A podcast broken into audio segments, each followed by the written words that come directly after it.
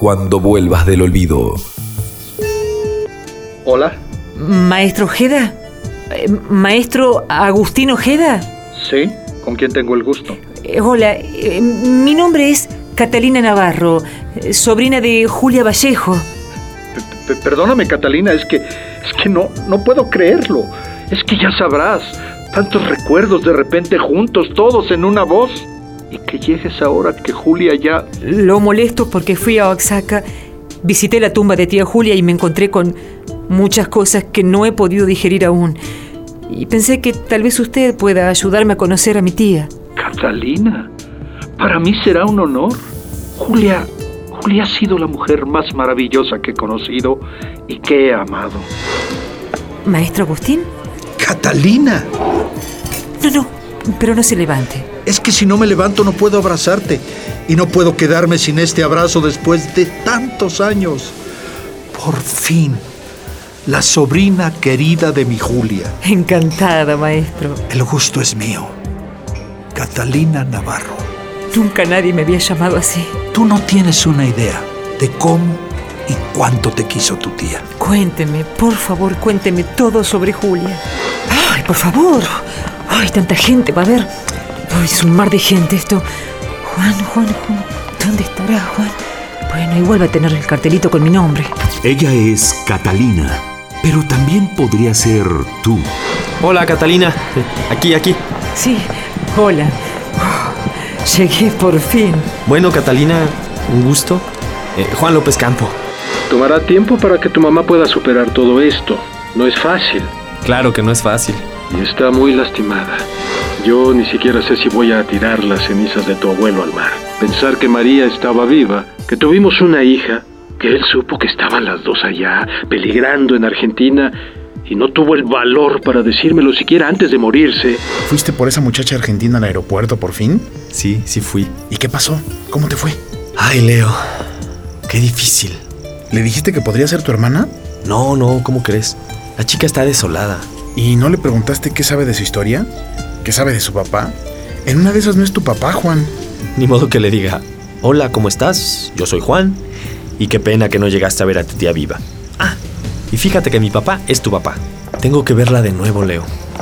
Tengo que salir de dudas. Él es Juan, pero podría ser cualquiera de nosotros.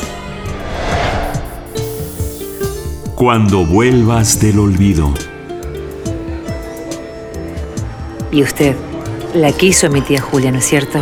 Bueno, Julia era la mujer más maravillosa que yo he conocido. Y me tocó en suerte ser su pareja durante casi 10 años. Si no es indiscreción, ¿por qué se separaron? Bueno, normalmente no hablaría yo de esto con nadie, pero contigo es otra cosa. Ah, En el fondo no lo sé. Fue una decisión suya. No me dejó alternativa. Amorosamente, pero no me dejó alternativa. Se fue. Ya. Mira, yo sufrí mucho con lo de su enfermedad la primera vez. Con todo lo de la quimio y eso.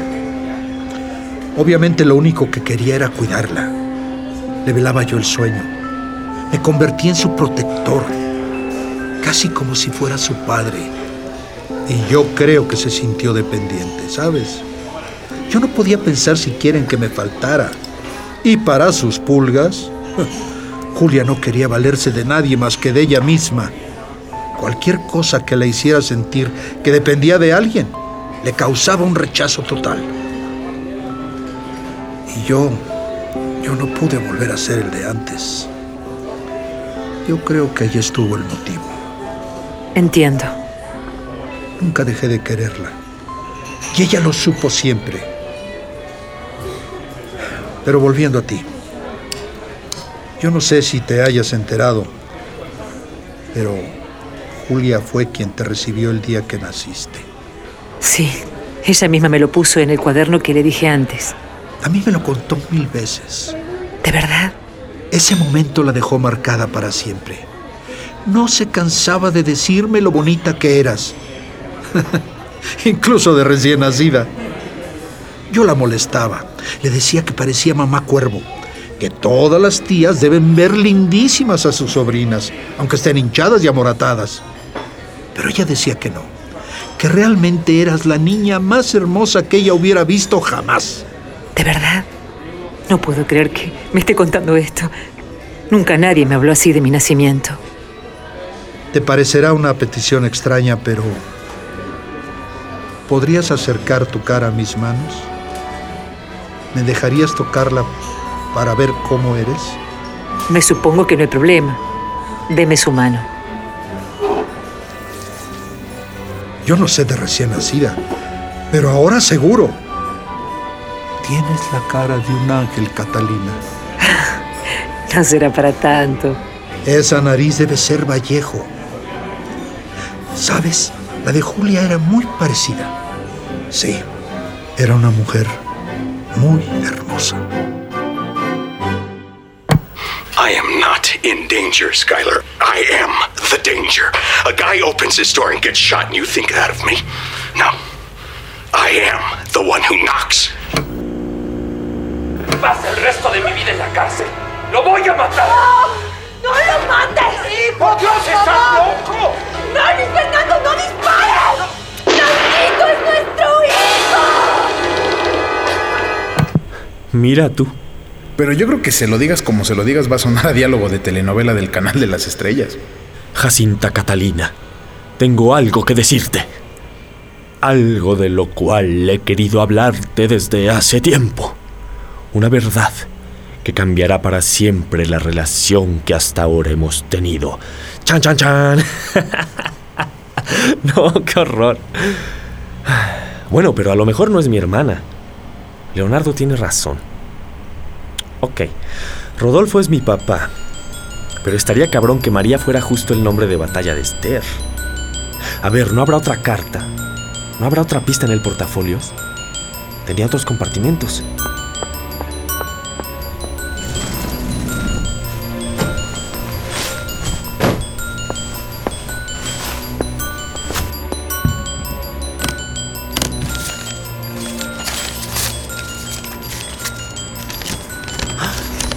Aquí hay otro sobre. Vamos a ver. Francisco. Y es la letra de mi abuelo.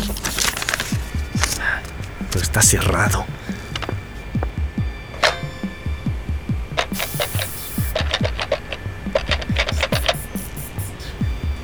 Papá, Juan, encontré un sobre para ti en el mismo portafolios. Tiene tu nombre. Bueno, es la letra de mi abuelo. Está cerrado. Ajá. Si quieres te lo paso mañana temprano. No, no es que urja, pero yo voy a pasar cerca de tu oficina. No me cuesta nada, yo te lo llevo.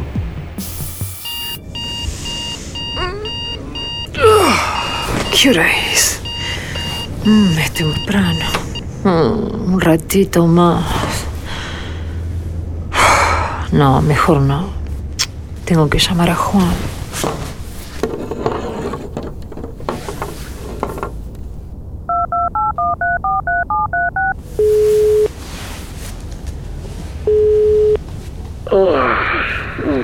Bueno.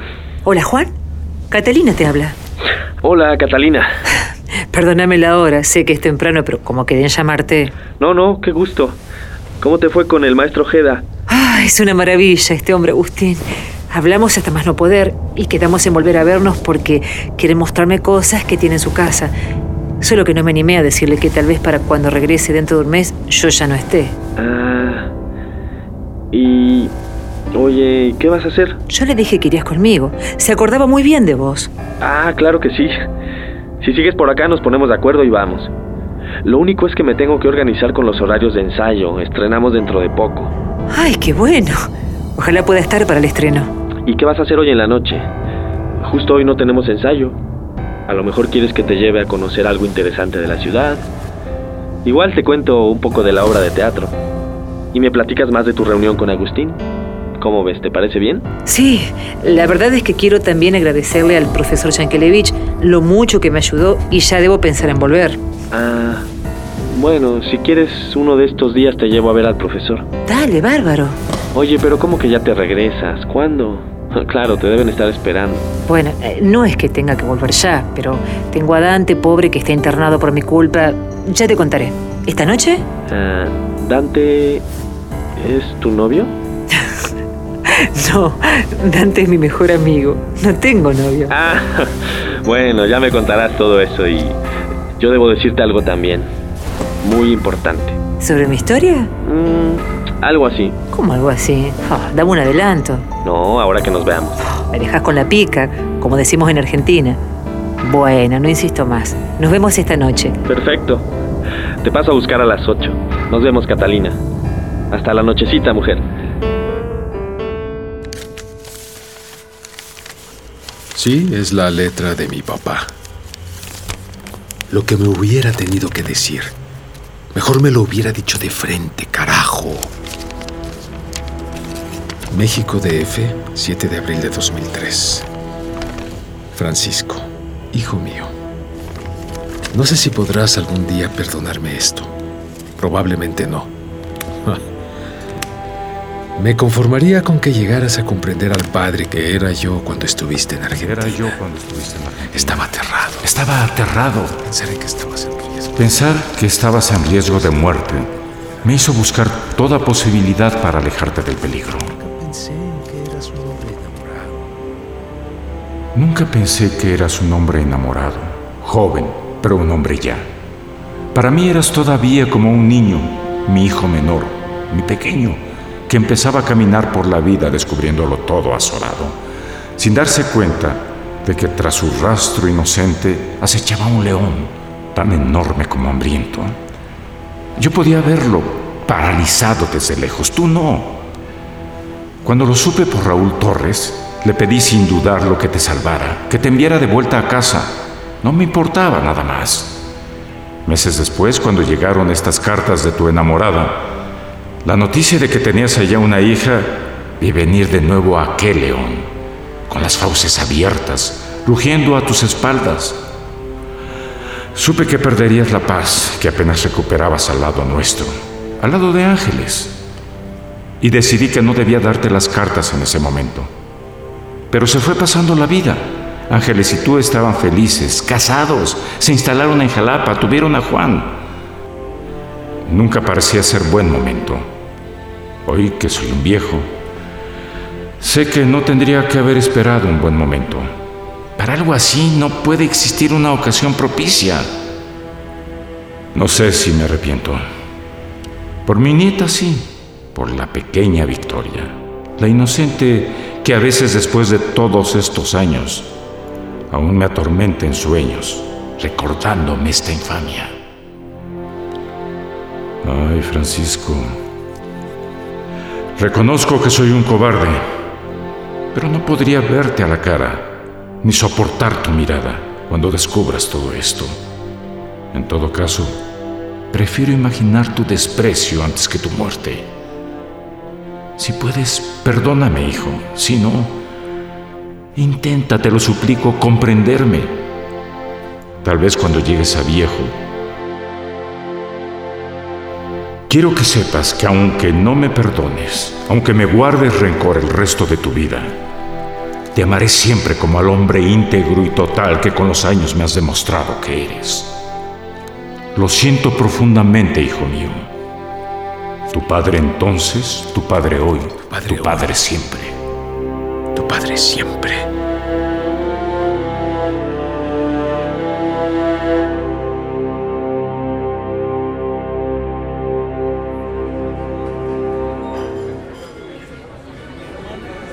Me decidí por el teatro porque me llama la atención el arte. Creo que es una buena forma de conocer al ser humano. Y porque yo jamás me hubiera visto como arquitecto, como mi papá. Eso no es para mí. Bueno, en mi otra vida querían que fuera médica, pero yo tenía como una necesidad imperiosa de captar las cosas de la vida. Por eso empecé con la fotografía. Andaba por la calle con la cámara a cuestas y sacaba esas cosas que usualmente nadie ve porque el mundo siempre anda apurado. Pero me dijiste que hacías radio. Sí, ahora sí. Es mi otro yo. Empecé haciendo producción de programas periodísticos, pero la idea era tener mi propio programa. Que te digo más, alcancé casi a tenerlo. ¿Cómo casi? Es que cuando empecé a investigar sobre mis padres verdaderos, primero con las abuelas y después por mi cuenta, la situación empezó a ponerse espesa. ¿Espesa? Sí, densa, complicada, con amenazas para que abandonara la investigación. Y tuve que dejar la radio. De todos modos, igual tenía que venir para acá, porque la investigación me trajo hasta tía Julia. ¿Y por qué se puso espesa la situación? Porque a medida que investigaba, primero di con el padre Humberto, que era el confesor de mi mamá adoptiva. Dora se llamaba. Y en verdad supe que no era hija de ellos porque ella misma me lo confió antes de morir. Y a través del padre Humberto supe que estaba involucrado el general Torres. Claro, el general Torres Sáenz. Sí, ese, al que tu abuelo le escribió. Parece que encabezaba u organizó las apropiaciones de bebés. Sí, qué hijo de la chingada. De la forma en que lo decís parece que fuera personal. ¿Te jodió que tu abuelo tuviera relación con él? Sí y no. ¿Sí y no es personal o sí y no te jodió lo de tu abuelo? Las dos cosas. No entiendo. Bueno, en la mañana te dije que tenía algo importante que contarte, ¿te acuerdas? Perfectamente. Esperaba lo hicieras. Bueno, no solo tú estás involucrada en la historia. ¿Vos también? No, yo no. No directamente. Pero si me miras así... Perdóname, no sé, no me di cuenta. ¿Cómo te miraba? No, no me hagas caso. El asunto es que cuando era joven, mi papá se fue a Argentina a hacer un posgrado. Como te dije, es arquitecto. Bueno, lo primero es que Raúl Torres Sáenz era amigo de la infancia de mi abuelo. No me cargues. Sí. El papá de Torres era futbolista aquí en México. El caso es que siguieron siendo amigos. Por eso mi papá fue a estudiar a Argentina. Te sigo. Pues estando allá, conoció a una muchacha, María. Al menos ese era su seudónimo, su nombre de guerra. Y junto con ella, con María, se involucró en la militancia. No te puedo creer. No, ni yo tampoco podía, imagínate. El caso es que en un operativo que dirigía Torres los apresaron a los dos. A mi papá Torres le había avisado y el abuelo le pidió que lo deportara. Sigo sin poder creerlo. Así que lo mandaron de regreso. Pero ahí no termina la cosa. A la muerte de mi abuelo, poco después que aparecieron las cartas de Julia, por las que empecé a buscarte, aparecieron en un portafolios otras de María, que había logrado escapar del operativo y le escribía a mi papá. ¿Qué? Le mandó unas pocas cartas desde la clandestinidad. ¿Y tu abuelo no se las había dado nunca? No. Y lo más importante es que en una de ellas, María le cuenta que estaba embarazada y que había tenido una hija suya, por la que ella iba a luchar hasta morir. No. ¿Tu padre tiene una hija en la Argentina? O sea, vos, una hermana. Sí, Victoria. Entonces, en vista de que las cartas de Julia y María habían llegado al mismo destino, bueno, yo creo que... ¿Qué? No sé. Tal vez no sea, pero... No sé. ¿Pero qué cosa tal vez no sea? ¿Qué tal si el nombre de guerra de Esther Vallejo fuera María? ¿Qué tal si tu madre fuera esa novia de mi papá?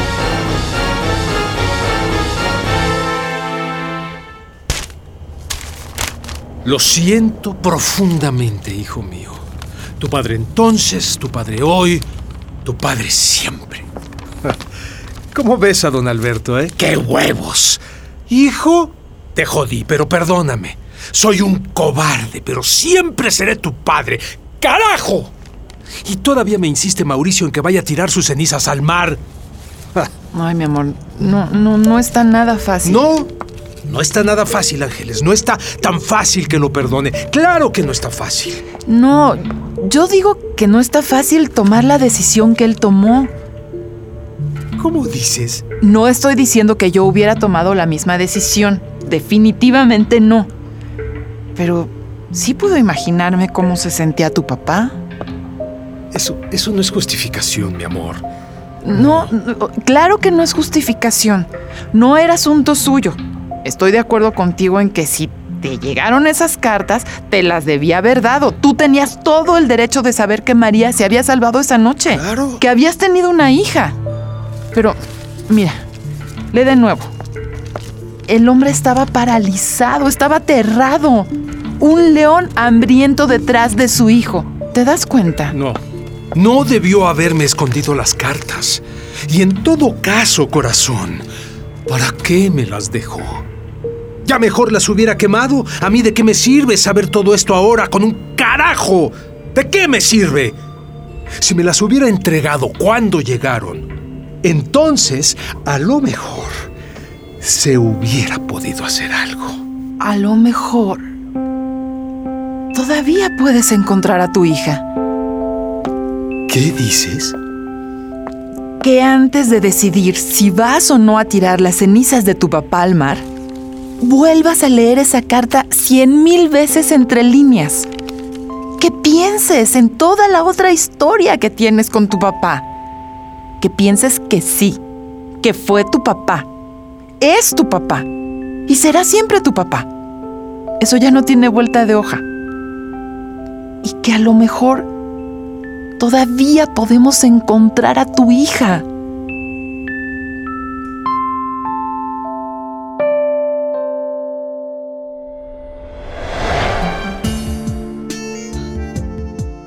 Cuando vuelvas del olvido. Una producción de Radio Universidad Nacional de Rosario. Radio Universidad Nacional Autónoma de México. Y las radios de la Universidad Nacional de Entre Ríos. Para conocer quiénes participan de esta producción. O para saber más sobre esta radionovela, visita www.cuandovuelvasdelolvido.net.